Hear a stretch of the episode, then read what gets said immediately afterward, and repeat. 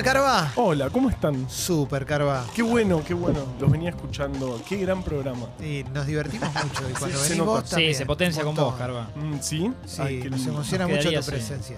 Porque Juan Manuel Carballeda es biólogo e investigador del CONICET, del Laboratorio del Virus Emergente de la Universidad de Quilmes. Sí, mirá. Sí, sí, no es moco de pavo esto. ¿eh? No, no, no.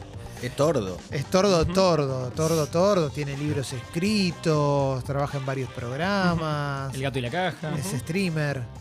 Vamos a, vamos a obviar. ¿Cuánto oxígeno se necesita para obviar que estamos en presencia de un actor de simuladores? No, eso además. Ah, ¿Te llamaron ya para el regreso? No, no, pero, pero yo- dejo todo lo que estoy- dejo todo y voy. Lo que hago lo que qué sea. bárbaro, qué bárbaro. Qué Sí. bueno cuando nos contaste eso, Carva. Me cambiaste la vida porque es el, el de pelo largo fachero que le tira onda a la Clusterboer en la, en la uva. Sí, sí, sí, sí, sí. Mirá. Gran, gran, gran momento de mi vida. Lo voy a contar todas las veces que sean sos como. Brad Pitt, sos muy camaleónico. Sí, Vas sí, cambiando de aspecto con el tiempo. Totalmente. Y No, los- bueno, el el pelo pues vaya bajando el bastante. pelo decidió irse. Y Klosterboer también. Klosterboer también le cuenta a las amigas de Carva. Sí, la misma sí, anécdota sí. la cuenta Marcela. Claro. Sí, exacto. Sí, Sí, sí. sí, es la anécdota más contada de Marcela. Sí. ¿Te imaginas si.? Bueno, no importa. No, pero Marcela que diga.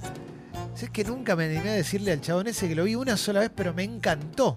Me- ¿Te Ese, imaginas? Si alguien sabe de él. pasó. Ese, ¿no? Ese tren que pasó. Claro. Y Punto Veneno que queda ahí, ¿no? Como Tremendo. Jorge, también. esperando en el andén. Tremendo. Sí. Bueno, Carva, eh, hablemos de, de la situación en la que estamos.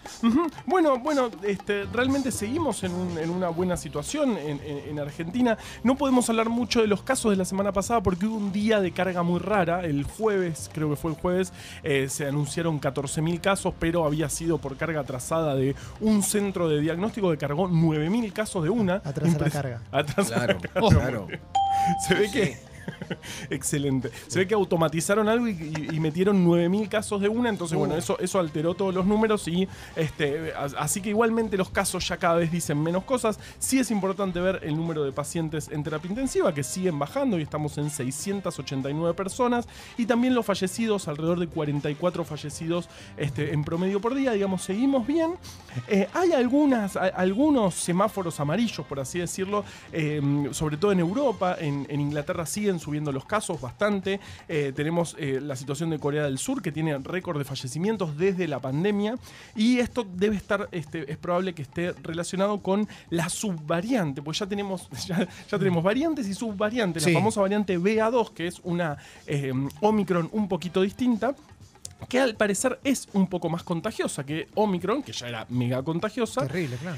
Pero este, al parecer también eh, las vacunas siguen protegiendo muy bien contra esta variante porque to- toda la, la evidencia que, que empieza a aparecer muestra que eh, la respuesta inmunológica de las vacunas sigue siendo protectiva contra esta Bien. subvariante. Así que Bien. este, se- seguimos, seguimos en esa situación. También el viernes se reunió el Consejo Federal de Salud y pasó algo raro porque las- en las recomendaciones estuvo, es, eh, digamos, en el comunicado, seguir utilizando barbijos en espacios cerrados. Y al otro día, este, el Ministerio de Educación dijo, bueno, es, es optativo el uso de barbijos en establecimientos escolares, cada, cada este, jurisdicción decide qué hacer al respecto. Al contrario de lo que había dicho el Consejo de- de Federal de Salud, que son este, la ministra de Salud Nacional y todos los ministros y ministras de- de- del país. Así que bueno, ahí hubo alguna desconexión. Eh, también, este, bueno, eh, la, vacunación es importante continuar. Estamos medio flojos de terceras dosis, de dosis de refuerzo. Solo el 39,8% de la población total se dio la dosis de refuerzo y sabemos que es fundamental.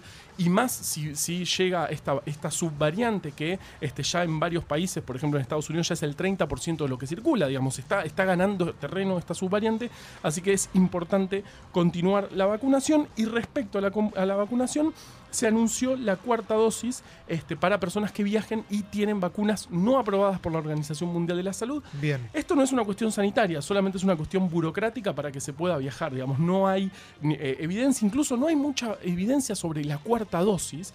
Eh, sí sabemos que mal no hace. Igual dámela. Sí, sí, obvio, obvio. claro. Siempre, siempre, siempre, siempre las vacunas ve- vengan.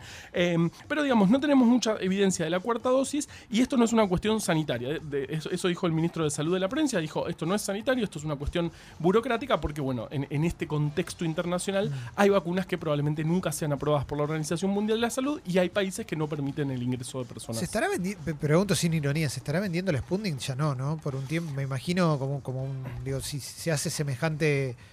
Semejante boicot, Sí. eh, sí, sí, sí, este, está, eh, no, sé, no sé, no sé cómo viene la producción, eh, pero digamos, eh, en Argentina se está dando cada vez menos, los refuerzos Mm. están dejando de ser, de ser de esta vacuna, que sabemos que es una vacuna espectacular, como el resto de las vacunas. La verdad que es Sí. impresionante y es y, y gracias a Sputnik también este, atravesamos la ola de Omicron mucho mejor, este, eh, digamos, sin, sin, eso, sin fallecimientos, sin es- esa suba de fallecimientos que vimos en otras olas. La verdad que es terrible que no que, que se metan esos aspectos en eh, eh, una cuestión sanitaria, pero bueno, lo cierto es que probablemente Sputnik no sea eh, aprobada nunca por la Organización Mundial de la Salud y bueno, entonces, Claro, ahora ya está, ahora, ahora claro, ahora menos. Ahora menos que antes. Y, y- y siempre fue una cuestión burocrática. De, de papeles esa vacuna está impresionante, como el resto de las vacunas. Incluso un poco mejor. Fue, es es Sí. una vacuna muy interesante porque en sí son dos vacunas combinadas. eh, algo muy novedoso que ahora, ahora estamos todos co- combinando vacunas, te das una a la otra. Pero al principio era... Che, ¿estará bueno? Eh, eh, Era, era, era novedoso el hecho de, porque de una vacuna cuyo refuerzo sea distinto. Pues sabemos que Sputnik 1 es muy distinta de Sputnik 2, son dos vacunas distintas. Eh, así que bueno, eso se, se- este, se van a dar este, ya creo que sin turno, solamente mostrando pasajes podés darte eh, una cuarta dosis eh, y también a personas inmunocomprometidas y a mayores de 50 que tienen dos dosis de Sinopharm también se está habilitando la cuarta dosis porque se vio que este, la, la- la protección de dos dosis de Sinopharm empieza a decaer este, en el tiempo. Hermoso, Carva. Después vas a tener algo para contar. Obvio. historia? Entonces me pongo muy emocionado. Eh, Esto es muy Muy emocionado. Qué lindo Me pongo muy emocionado. Claro, claro. Ay, qué Aparte él dice que va a tener algo para contar, pero no dice si lo va a contar. No. Tiene algo para contar. Siempre tiene algo. algo para contar, siempre. pero, lo- Siempre, pero no sabemos si lo va a contar. Veremos. Pero antes vamos a tener Café Veloz. Así Vamos que cuando todavía. quieras, Rami, vamos con la música y después Café Veloz de Martín.